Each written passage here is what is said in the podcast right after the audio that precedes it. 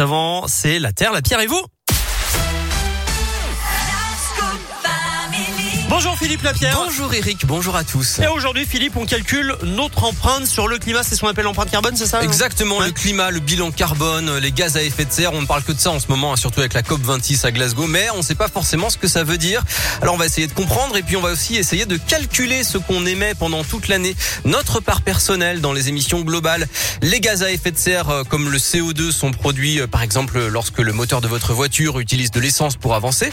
Ils absorbent les rayons du soleil et réchauffent l'atmosphère terrestre. Et puis le bilan carbone ou bien effectivement l'empreinte énergétique, eh bien c'est le fait de convertir l'activité d'un individu euh, en émissions de gaz à effet de serre. Alors pour en savoir plus, on va aller sur le site nosgestesclimat.fr de l'agence de la transition écologique. Ça se fait en quelques minutes, en quelques clics. Il suffit de répondre à des questions très simples qui concernent euh, ses déplacements, son alimentation, son logement ou bien son utilisation du numérique. Par exemple, quel âge a votre télé? Combien de kilomètres faites-vous chaque semaine en voiture? Ou bien à vélo Combien de fois mangez-vous de la viande par semaine?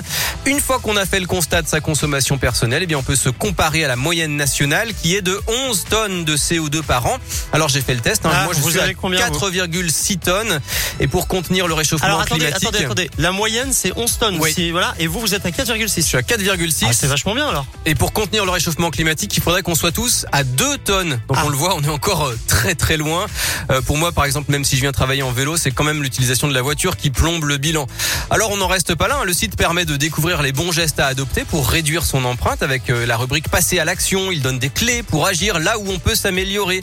Par exemple, adopter l'éco-conduite, euh, manger moins de viande, euh, privilégier la volaille ou le porc au bœuf, faire du télétravail ou bien faire sécher son linge sur un étendage et pas au sèche-linge. Alors ça peut paraître un peu compliqué hein, cet objectif, mais il faut pas se décourager, c'est par des petites évolutions qu'on va y arriver. Et plus on commence tôt, plus ce sera facile. On est déjà des centaines de milliers à avoir fait le test, alors rendez-vous sur euh, radioscoop.com pour trouver le lien et pour faire comme les nègres marrons, faire votre bilan calmement. je fais le bilan calmement. Se remémore chaque instant par les vieilles histoires temps comme si on avait 50 ans. Le temps passé, passé, passe. Beaucoup de choses ont changé.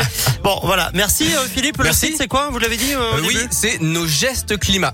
Eh ben, super. Et puis on vous met le lien donc en effet sur radioscoop.com. Merci beaucoup Merci. Philippe. À demain. Restez avec nous sur Radioscoop. Vite.